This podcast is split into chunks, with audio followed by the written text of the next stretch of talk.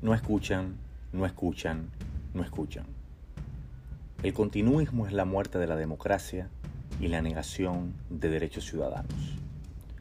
Danilo Medina y Leonel Fernández son un obstáculo para la alternancia democrática.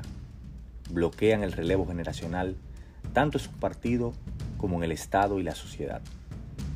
Ambos dirigentes políticos se han convertido en los principales sepultureros de la democracia dominicana. Los dos pisotean y violan la Constitución y ninguno lucha por fortalecer los valores democráticos.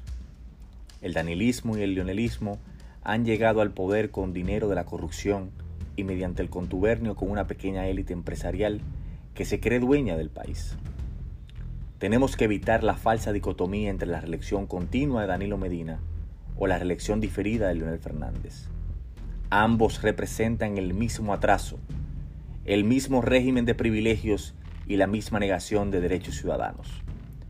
Danilo Medina es un presidente ilegítimo que compró su cargo con el lavado de dinero y que se ha confabulado para impedir que la justicia actúe frente a los sobornos y la sobrevaluación de Odebrecht en su proyecto estrella de Punta Catalina.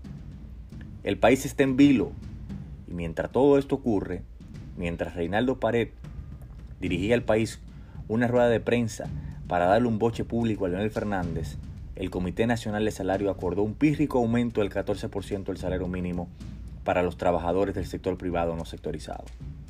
Mientras todo esto ocurre, el estado de privilegios que rige en este país sigue inalterable. Ese estado en el que solo los poderosos tienen derechos y que impide construir una verdadera democracia en la que todas las personas puedan vivir bien, con dignidad. Tenemos una cita con la democracia. La ciudadanía está convocada a luchar por su vida, a manifestarse frente al Congreso contra la reelección de Danilo Medina y el continuismo peledeísta. Un país con seguridad ciudadana, educación, salud y salarios dignos solo se construye con una ciudadanía consciente de su rol en la democracia, dispuesta a pelear por elecciones justas.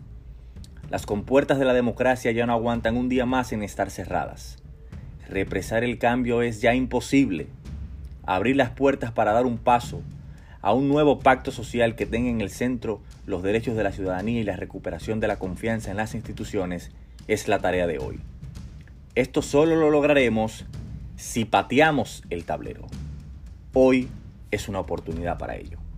Patea.